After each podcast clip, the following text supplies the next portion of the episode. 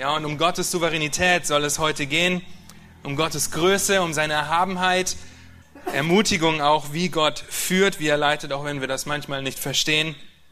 Weil ihr alle kennt diese Situationen, in denen das Leben aus dem Ruder läuft. Ihr alle kennt den Wunsch nach Gesundheit, vielleicht eure Eltern oder eurer Lieben. Der Wunsch nach Gesundheit, der dich nachts wach liegen lässt und fast verzweifeln lässt vor Schmerzen. Oder da ist das Verlangen nach Rettung, vielleicht deines Ehepartners oder deiner Kinder, der dich fast verzehrt und du Gott vielleicht sogar deswegen anklagst. Eventuell aber auch die Nachrichten der letzten Wochen. Gerade letzten Montag wieder ein Terroranschlag in Manchester. Diese ganzen Anschläge. Erst auch wieder diese Woche ein Anschlag auf koptische Christen in Ägypten, die alle der IS für sich reklamiert. Und das durchfrisst vielleicht unsere Gedanken, weil wir uns vielleicht fragen, wie es weitergehen wird. Werden wir irgendwann verfolgt werden? Und vielleicht auch hoffen, das nicht miterleben zu müssen? Im Chaos der jetzigen Zeit, einer gefallenen Welt, unruhig zu werden, geht so schnell. Verzweifelt zu sein geht so schnell betrübt zu sein, ängstlich zu sein, verletzt zu sein, das geht so schnell. Zum einen aufgrund deiner eigenen Sünde, aufgrund der Sünde eines anderen oder einfach der Tatsache, dass wir in einer gefallenen Welt leben, die Christus herbeisehnt.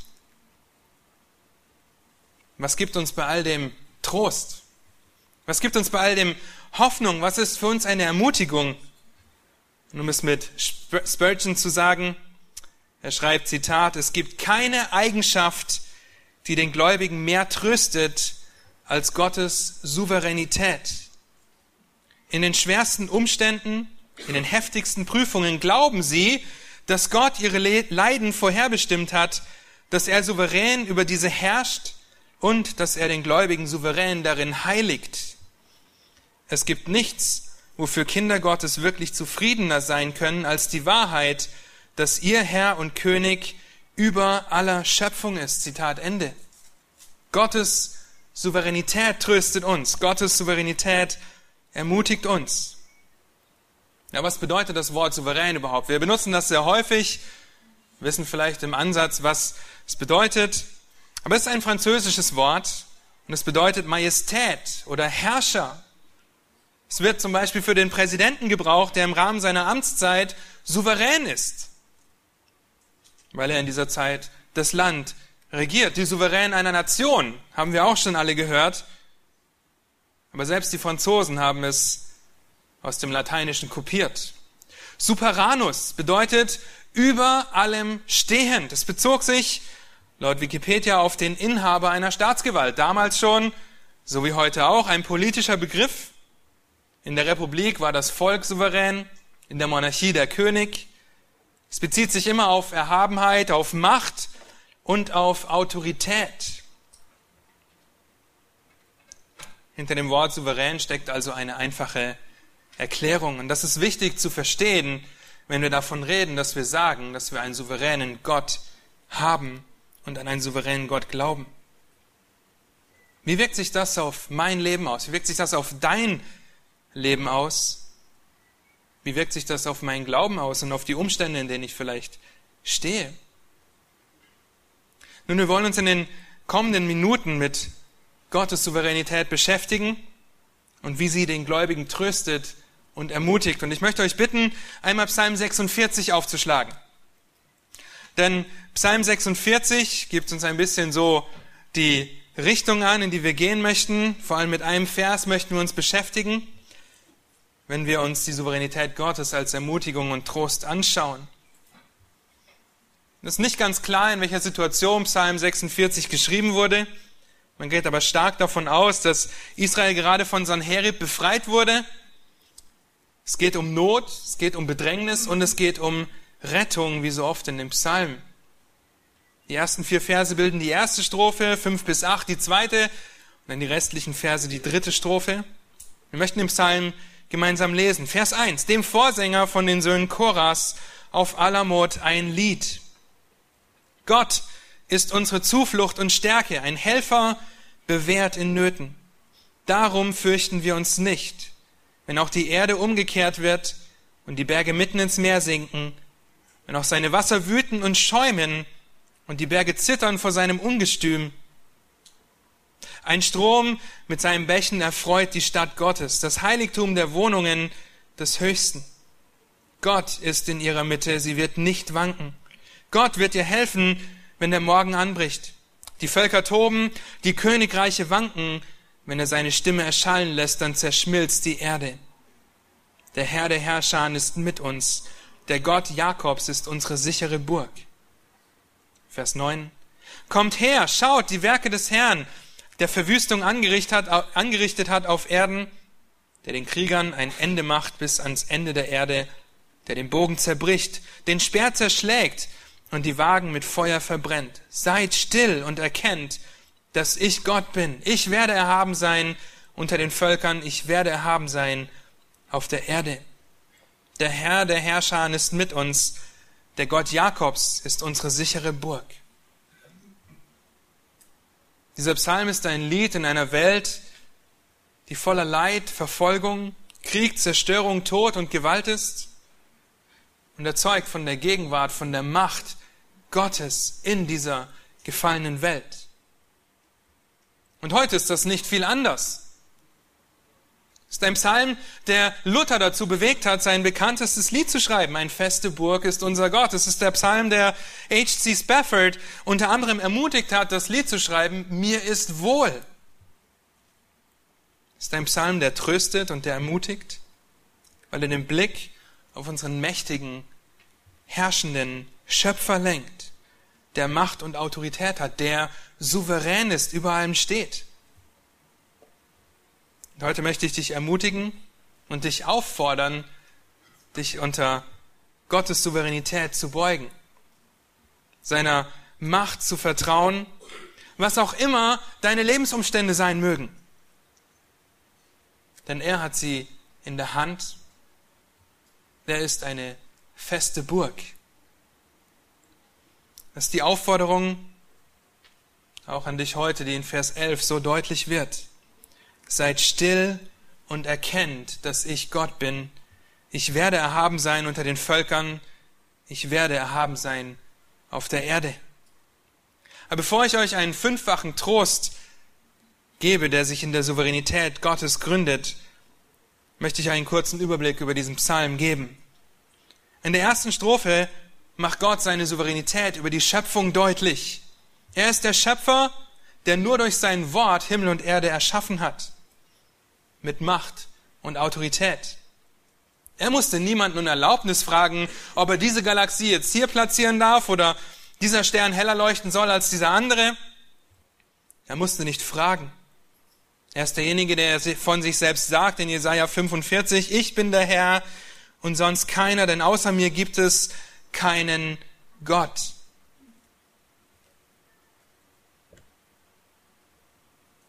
so wichtig, dass wir das verstehen. Er ist der Herr über die Schöpfung. Psalm 46. Gott ist unsere Zuflucht und Stärke, ein Helfer, bewährt in Nöten. Darum fürchten wir uns nicht. Wenn auch die Erde umgekehrt wird, wenn auch die Berge mitten ins Meer sinken, wenn auch seine Wasser wüten und schäumen, wenn auch die Berge zittern vor seinem Ungestüm. Wir fürchten uns nicht, weil er unsere Zuflucht ist. Hier sehen wir Gottes Erhabenheit. Die Schreiber fangen gleich an und sagen, wir fürchten uns nicht. Keine Angst zu haben. Keine Angst vor Naturkatastrophen. Selbst wenn die Erde umgekehrt oder erschüttert wird. Ein starkes Erdbeben kennen wir hier in Deutschland nicht, aber wir hören von starken Erdbeben. Haiti, Fukushima, Nepal. Dort hat die Erde gebebt. Es gab Opfer. Es gab viele Verletzte, viele Tote. Und in so einem Moment des Erdbebens zu sein, ist bestimmt nicht angenehm. Denn Erdbeben zerstören selbst Berge. Sie stürzen mitten ins Meer. Selbst in diesen Zeiten ist Gott souverän, erhaben und mächtig über alles. Selbst wenn die Materie, von der wir Stabilität erwarten, wankt und kaputt geht, ist Gott unwandelbar, unerschütterlich und bleibt in Ewigkeit derselbe. Selbst wenn Fluten kommen und Wasser kann so zerstörerisch sein. Denkt an den Tsunami in Thailand 2004. Es gibt Aufnahmen, die das Ausmaß zeigen, was Wasser anrichten kann. Und in Israel gibt es sowohl Berge als auch das Meer. Das heißt, sie wussten, wovon hier gesprochen wird. Sie wussten, was es bedeutet, wenn das Wasser schäumt und wütet. Gott steht darüber. Ihr wisst auch, dass Jesus allein durch seine Worte den Sturm auf dem See Genezareth gestillt hat. Er steht darüber. Wir fürchten uns nicht. Aber warum genau fürchten wir uns nicht? Was ist der Auslöser für diese Furchtlosigkeit? Der Auslöser ist eindeutig in Vers 2. Er ist Zuflucht, Gottes Stärke, Gottes Helfer. Er ist bewährt in Nöten. Das heißt, seine Souveränität ist ein Trost, weil das genau das beinhaltet, dass er unsere Zuflucht ist. Denn er führt mit starker Hand und wir müssen uns nicht fürchten. Es geht, geht ihm nichts. Nicht nur, dass Gott die Hilfe in der Not ist, er ist derjenige, der vor jedem Einfluss Zuflucht gibt, der über jedem Einfluss erhaben ist, seien es Berge, die zerfallen, ein Meer, das schäumt, der Krebs, der deinen Körper durchfrisst. Gott ist darüber erhaben. Deshalb können die Israeliten damals und wir heute sagen, wir fürchten uns nicht und vor Freude singen, dass wir eine Zuflucht im Herrn haben, selbst in den schwierigsten aller Umstände. In den Versen 5 bis 8 findet ihr Gottes Souveränität über Israel, wie er nicht nur die Schöpfung in der Hand hält, sondern auch sein Volk. Gott ist gegenwärtig. Frieden, Ruhe. Vers 7, die Völker toben, die Königreiche wanken, Sobald Gott seine stille Stimme erschallen lässt, zerbricht die Erde. Zerstörung, Krieg, Katastrophen und dann Vers 8, der Refrain, der wunderbare Zuspruch, Jahwe, der Herr der Herrscher, ist mit uns, der Gott Jakobs ist unsere sichere Burg. Ihr Lieben, wenn Gott gegenwärtig ist, dann kann unser Herz, dann kann nichts ins Wanken geraten. Gott wird helfen, er ist die starke Burg. Das gilt für uns heute genauso. Römer 8. Was sollen wir hierzu sagen? Ist Gott für uns? Wer kann gegen uns sein? Dann Römer 8, Vers 38, die bekannten Verse. Nichts kann uns scheiden von der Liebe Gottes, die in Christus Jesus ist, unserem Herrn. Weder Engel noch Fürstentümer noch Gewalt, noch Hohes noch Tiefes. Ihr kennt diese Verse. Gott ist souverän inmitten einer gefallenen Welt. Inmitten des Herrschaftsbereichs Satans, der alles daran setzt, Gottes Gemeinde zu zerstören, zum Abfall zu bringen und alles Mögliche dazu gebraucht, um sie zu manipulieren. Inmitten all des Terrors, des Todes, des Krieges, der Krankheiten, inmitten der Verdorbenheit und der Verdrehtheit ist Gott souverän und wankt nicht. Er schwankt nicht. Er schläft und schlummert nicht. Ein feste Burg ist unser Gott, ein gute Wehr und Waffen.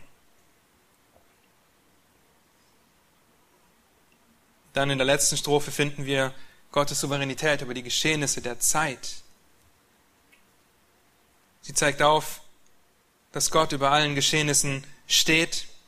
Er ist derjenige, der richtet, der Kriege beendet, der Verwüstung anrichtet, er zerbricht den Bogen, zerschlägt den Speer, verbrennt die Wagen mit Feuer. Hier sehen wir einen Krieg gegen Gottes auserwähltes Volk und wie er geführt wurde. Und das hat Gott verhindert. Deswegen geht man davon aus, dass er in dieser Situation geschrieben wurde, wo Sanherib versucht, Israel einzunehmen. Und dann inmitten dieser Zeit kommt Vers 11 in diesem Psalm, seid still und erkennt, dass ich Gott bin.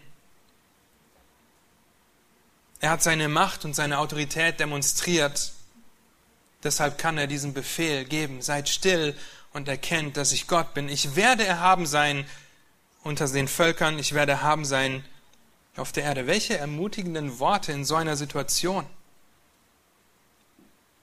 Wenn der König von Assyrien versucht, Israel einzunehmen, mit einer riesen Armee vor den Toren steht und die Menschen das sehen, König Hiskia das sieht, dann kann das ziemlich ernüchternd sein. Das findet ihr in 2. Könige 18.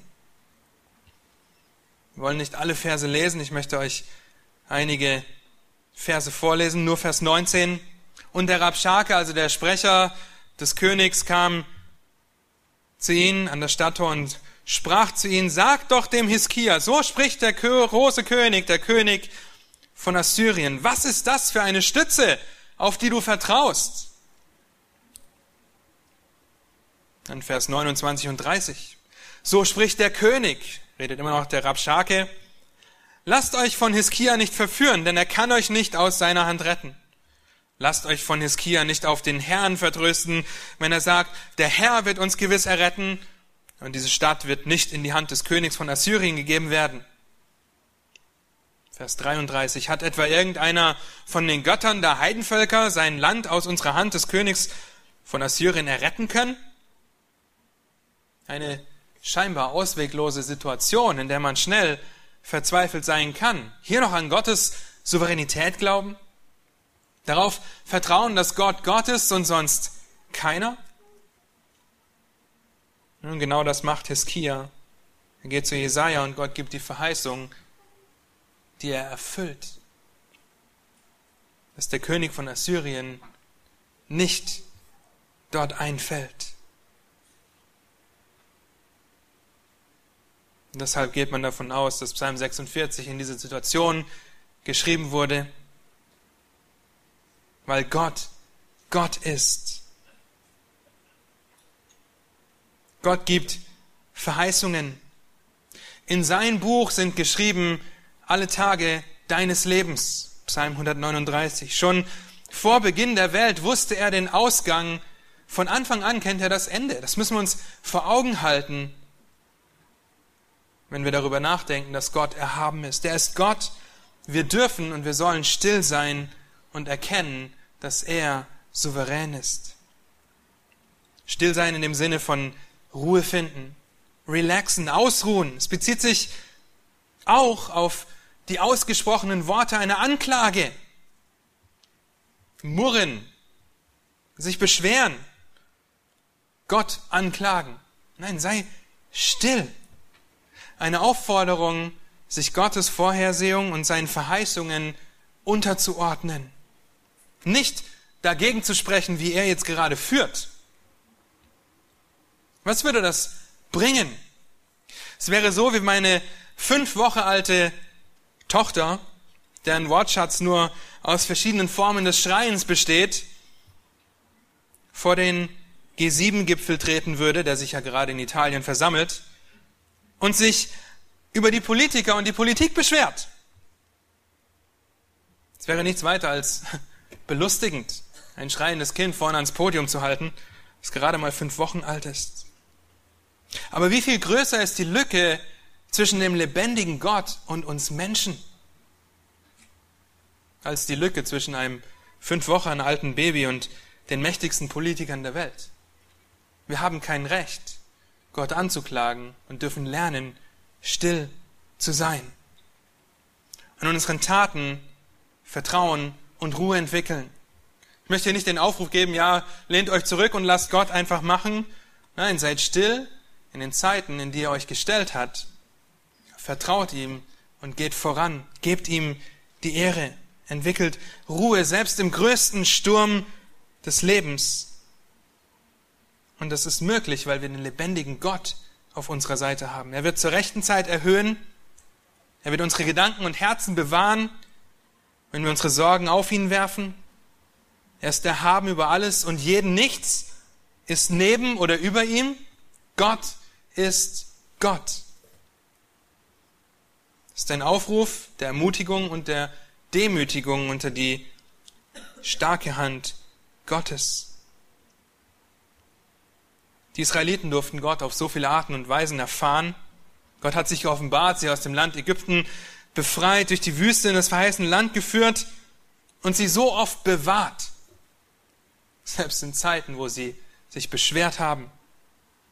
Er hat sich so oft zu erkennen gegeben und dennoch müssen sie es immer wieder vor Augen gehalten haben. Immer wieder muss Gott ihnen seine Souveränität vor Augen stellen, seine Größe, die ein wunderbarer Trost ist für das Volk und die auch ein wunderbarer Trost ist für uns heute. Und so ein fünffacher Trost. Das war Einleitung. Punkt eins: Gott ist souverän. Das bedeutet, er ist absolut erhaben. Er ist absolut erhaben. Es ist unmöglich, dass Gott einen Fehler macht. Er ist ewig. Nichts steht über ihm oder neben ihm. Er ist absolut erhaben. Er kann in keiner seiner Eigenschaften eingeschränkt oder beschnitten werden. Und ihr Lieben, wenn wir das vergleichen mit uns und unserem Leben hier auf dieser Erde, alles ist Einschränkungen unterworfen. Alles in diesem Universum hat seine Schranken, weil Gott es in die Schranken gewiesen hat. Er weist das Meer in seine Schranken, setzt die Sterne an ihren Platz, die Gott übrigens mit Namen kennt. Sie sind Einschränkungen unterworfen. Alles Geschaffen ist Einschränkungen unterworfen, außer der Schöpfer. Er kann nicht eingeschränkt sein, denn er ist absolut uneingeschränkt, absolut ewig, absolut erhaben über allem. Er hat alles aus dem Nichts geschaffen. Allein die Tatsache, dass er alles geschaffen hat, dass er alles erhält, dass er alles regiert, alles orchestriert, und zwar jeden Moment in der Geschichte und in deinem Leben, ohne dabei müde oder schlapp zu werden oder gar die Nase voll zu haben, beweist, wie unendlich erhaben er ist. Er sieht alles, er weiß alles und erkennt das Ende. Das geht nicht ohne einen unendlich erhabenen Verstand. Es bedeutet auch, dass er unendlich heilig ist. Es bedeutet, dass er kein Flecken, keine Finsternis in ihm gefunden werden kann. Denn er steht absolut darüber und er macht keine Fehler. Meine Frage an dich, glaubst du das? Glaubst du, dass Gott absolut erhaben über jede Millisekunde deines Lebens ist? Oder denkst du, ja, die Bibel sagt, denen, die Gott lieben, denen dienen alle Dinge zum Besten. Gott kann mich nicht lieben. Ja, mir dient das doch nicht zum Besten. Dieser Vers gilt für alle, außer für mich in meiner Situation, in meiner Krankheit, vielleicht in meiner Alleinerziehung, in meinem Single-Dasein und ich wäre so gern verheiratet. Dieser Vers, dass alle Dinge zum Besten dienen, gilt für alle, außer für mich. Wir sind so schnell in diesem Trott drin, dass wir das denken und nicht darüber nachdenken, dass Gott absolut erhaben ist über jede Millisekunde deines und meines Lebens. Ich möchte dich ermutigen, daran festzuhalten, weil Gott absolut erhaben ist. Der ist derjenige, der jeden Atemzug gibt, der dir in seiner Gnade ewiges Leben zuteil werden lässt, der dich sein Kind nennt. Das ist ein Trost in allen Umständen. Deswegen seid still und erkenne, dass Gott Gott ist. Und wenn er absolut erhaben ist, dann ist er zweitens auch absolut unbegreiflich. Jetzt weiß ich, wie kann das ein Trost sein? Ich würde so gerne in seine Karten schauen können. Nein. Niemand kann Gott jemals ganz begreifen. Seine Vorkehrungen und seine Führung in deinem Leben sind manchmal sehr mysteriös, manchmal vielleicht sogar sonderbar, vielleicht schockierend vielleicht sehr niederschmetternd. Gerade in den schwierigen Situationen deines und unseres Lebens, wenn wir uns die Frage nach dem Warum stellen. Warum lässt Gott das zu? Weiß Gott die Antwort? Schon von Ewigkeit her hat er den Ausgang in seiner Treue bestimmt. Wenn wir Gott begreifen könnten, dann wäre Gott nicht mehr Gott. Wer sind wir schon? Und zu wem erheben wir uns, wenn wir erwarten, Gottes Wege ergründen zu können? Wir sind absolut unfähig, Gott zu begreifen. Um es mit einem schönen Bild auszudrücken, wir könnten eher alle Sterne im Universum zählen, als Gottes Wege zu verstehen? Könnten eher jedes Sandkorn auf dieser Welt zählen und katalogisieren, als Gottes Macht und seine Führung zu begreifen? Es wäre so, als wenn du alle Meere dieser Welt in einer Walnussschale sammeln wolltest. Das ist unmöglich. Es ist unmöglich, Gott zu begreifen. Und das ist ein Trost, eine Ermutigung für uns. Paulus schreibt das an die Römer, Römer 11. Oh, welche Tiefe des Reichtums, sowohl der Weisheit als auch der Erkenntnis Gottes, wie unergründlich sind seine Gerichte und wie unausforschlich seine Wege. Denn wer hat den Sinn des Herrn erkannt oder wer ist sein Ratgeber gewesen oder wer hat ihm etwas zuvor gegeben, dass es ihm wieder vergolten werde? Denn von ihm und durch ihn und für ihn sind alle Dinge, ihm sei die Ehre in Ewigkeit. Amen. Wer kann ihn begreifen? Niemand. Und das ist ein Trost für uns. Ein Trost, einen souveränen Gott zu haben, der alles in seiner Hand hält, der alles führt und leitet, der unbegreiflich sein muss, sonst wäre er nicht Gott. Bist du dir dessen bewusst, dass es ein Trost ist? Auch das ist manchmal schwer, sich zu sagen und zu bedenken, dass Gottes Wege unergründlich sind. Das sollte ein Trost für uns sein, denn wir haben die Verheißung und das Versprechen, dass denen, die Gott lieben, alle Dinge zum Besten dienen. Und deswegen können wir still sein und erkennen, dass Gott Gott ist, dass er über allem erhaben ist. Absolut erhaben, absolut unbegreiflich. Und der dritte Trost, den findet ihr in 5. Mose 10, Vers 14. Siehe, der Himmel und aller Himmel, Himmel und die Erde und alles, was in ihr ist, gehört dem Herrn. In seiner Souveränität ist Gott der absolute Besitzer von allem. Er ist der Besitzer. 5. Mose 10, Vers 14 und Vers 15 geht es weiter. Dennoch, auch wenn er der Besitzer von allem ist, hat der Herr allein deinen Vätern sein Herz zugewandt, dass er sie liebte. Das ist eine wunderbare Tatsache. Er besitzt alles, aber er ist kein entfernter Gott. Er ist kein Gott, der sich wegdreht und denkt, ich überlasse die Schöpfung jetzt sich selbst. Er hat sich ein Volk erwählt im Alten Testament, das Volk Israel. Wir sind Nutznießer des Ungehorsams von Israel und dürfen wissen, dass Gott sich auch uns zugewandt hat, uns erwählt hat, uns gerettet hat. Wenn Gott der absolute Besitzer ist, dann bedeutet das, dass er der absolute Besitzer von allem Sichtbaren und von allem Unsichtbaren ist. Der sein Leben sogar für seinen Besitz lässt ist ein unendlicher Trost, keinen weit entfernten Gott zu haben. Sprüche 16, Vers 4 heißt es, alles hat der Herr zu seinem bestimmten Zweck gemacht, sogar den Gottlosen für den Tag des Unheils. Alles ist in Gottes Besitz. Alles erfüllt den Zweck, den Gott vorhergesehen hat.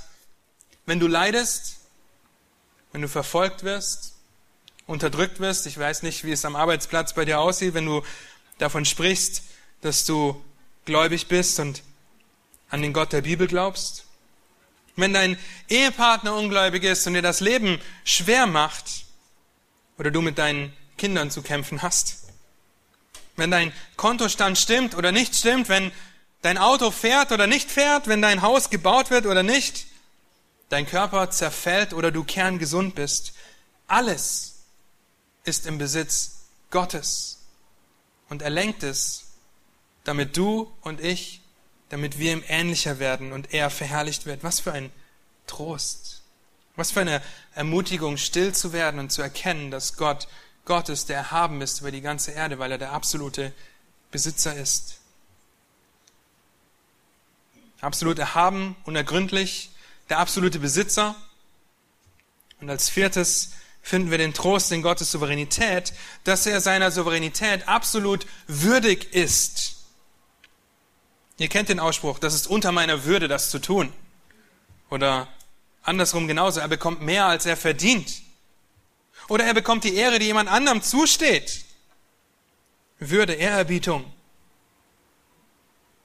Gott ist nicht nur der Besitzer des Universums, nicht nur der Erhalter, nicht nur der, der dein Herz besser kennt als du selbst. Er ist in seiner Souveränität absolut würdig.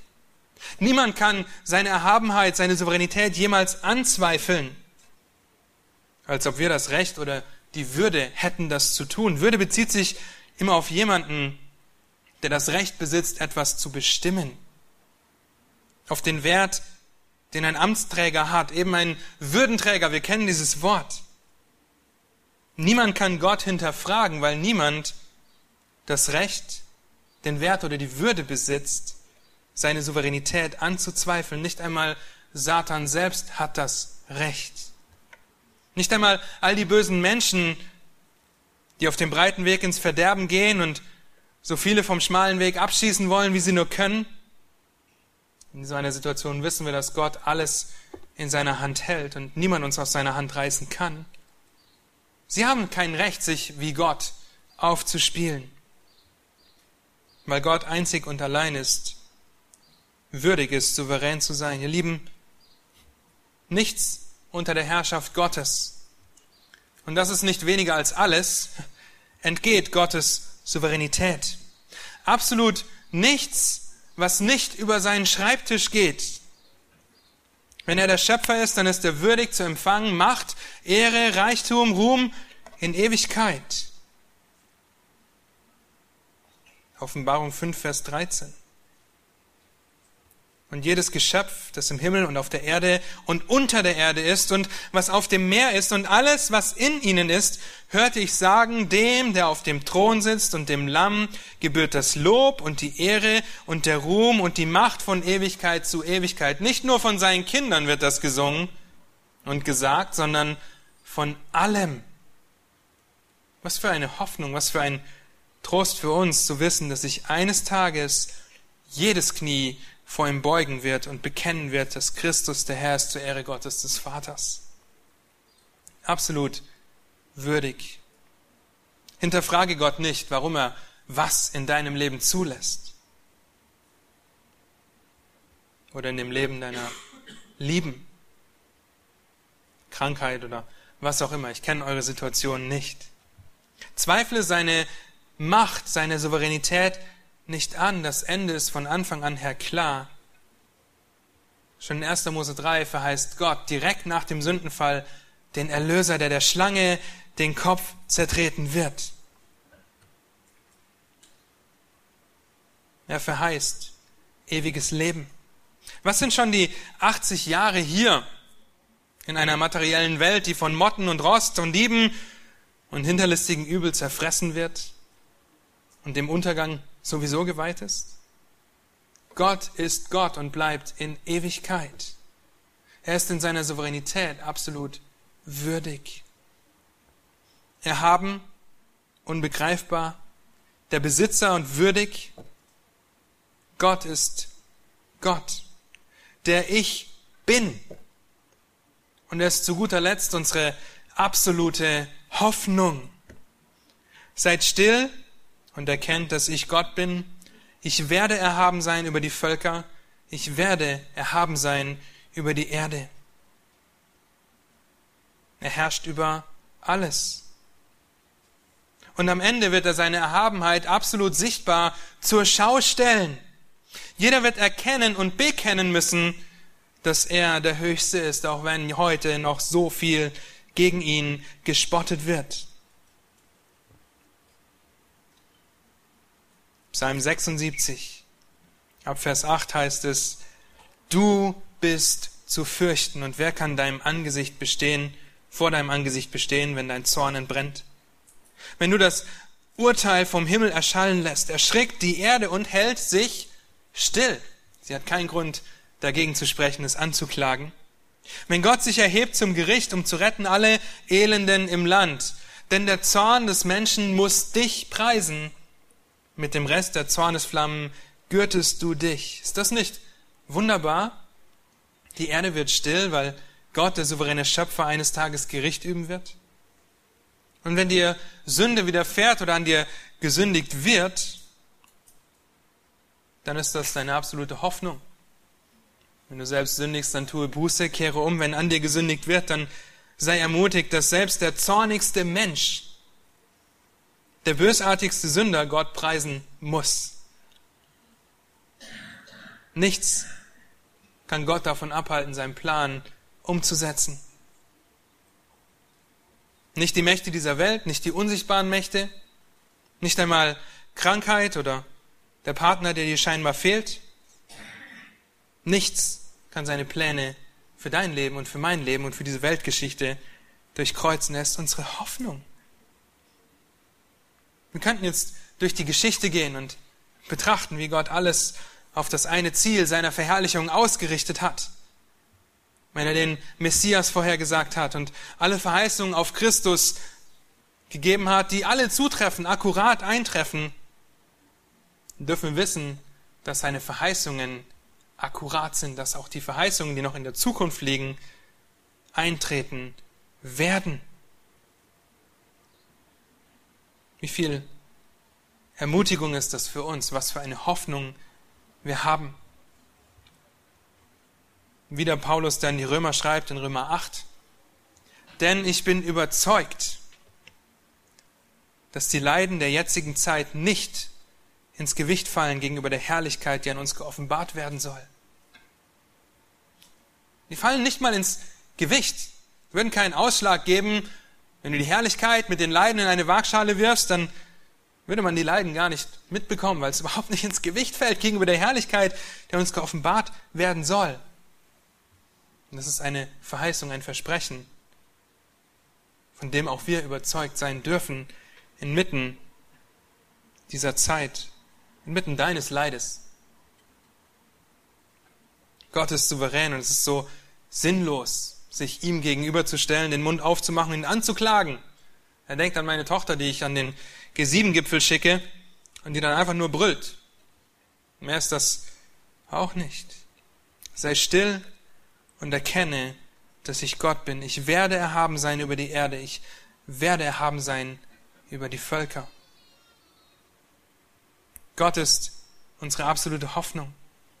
Und wenn du deine Hoffnung auf einen Partner setzt, wenn du deine Hoffnung auf den Arzt setzt, vielleicht auf den Mechaniker oder den Maurer oder deine eigenen Fähigkeiten, dann wird das immer im Desaster, in der Verzweiflung enden, weil weder der Partner noch der Arzt noch der Maurer noch du selbst souverän bist. Wir sind nicht nur nicht souverän, wir sind auch absolut durchschaubar. Und lasst uns deshalb herauszoomen aus unserem Leben und auf die Hoffnung blicken. Auf die Hoffnung in Christus blicken, die wir in Ewigkeit haben, weil Gott souverän ist. Ich kann auf das Leid in meiner Gegenwart blicken und völlig daran verzweifeln. Oder ich kann in dem Leid auf Gott blicken, der meine absolute Hoffnung ist und mich daran klammern, dass alles zu meinem Besten dient, weil Gott das in seinem Wort sagt. Dass er treu ist bis zum Ende, weil er das in seinem Wort sagt. Und werde die Situation nutzen, um ihn zu verherrlichen. Weil ich wissen darf, dass ich eines Tages die Ewigkeit beim Vater verbringen werde. Und dass er jetzt schon erhaben ist. Gott ist Gott. Absolut erhaben, unbegreiflich und würdig. Der absolute Besitzer, der unsere absolute Hoffnung ist. Wir haben den Ich Bin auf unserer Seite, der sich in seinem Wort als der Allmächtige, der Höchste, der Ewige, der mächtige, lebendige, heilige, souveräne offenbart. Lieben Gott ist Schild, Burg, Zuflucht. Er ist Festung, Fels und Hilfe. Gott ist gütig, unwandelbar, allgegenwärtig, voller Hingabe, zornig, barmherzig, geduldig und gnädig. Er ist perfekte Gerechtigkeit und vollkommen gut. Er ist verzehrendes Feuer, Weinstock, Brot, Tür, Leben, Licht. Der lebendige Retter, der absolut weise und erhaben ist. Er schafft, erhält, vollendet und verherrlicht. Er ist unsere ewige Hoffnung. Was betrübst du dich, meine Seele, und bist so unruhig in mir? Harre auf Gott, denn ich werde ihm noch danken, dass er meine Rettung und mein Gott ist. Sei getrost in der Souveränität Gottes. Denn es gibt keine Eigenschaft Gottes, die einen Gläubigen mehr trösten sollte als seine Souveränität. Darum lasst uns still sein und erkennen, dass Gott Gott ist und dass er erhaben ist über die ganze Erde. Amen. Lasst mich beten, wenn es möglich ist, dann steht bitte dazu auf.